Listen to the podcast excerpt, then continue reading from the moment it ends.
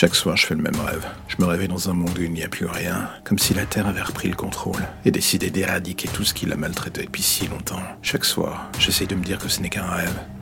Mais chaque matin en me réveillant, je vois que ce monde gagne de plus en plus d'espace dans le mien. Au début, j'avais mis ça sur le compte de ma fatigue, de mon état d'esprit pour le moins défaillant. J'essayais de me trouver des excuses. Et au début, j'avais l'insolence de croire que cela suffirait. Mais un jour, j'ai compris que non. J'ai vu en face de moi la vérité se dessiner. L'épicentre de toute cette merde, c'était moi. Quand on est amoureux, il y a des relations toxiques qui existent.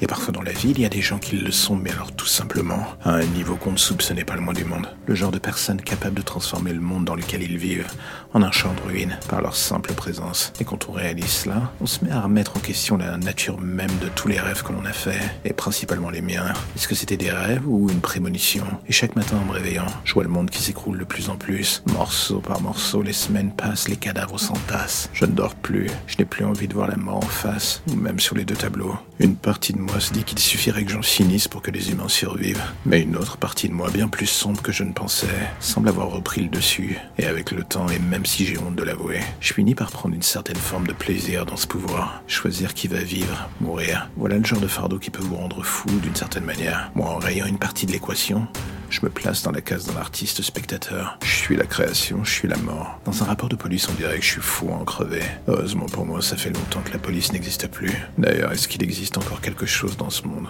Je me le demande. J'ai l'impression d'être si seul parfois.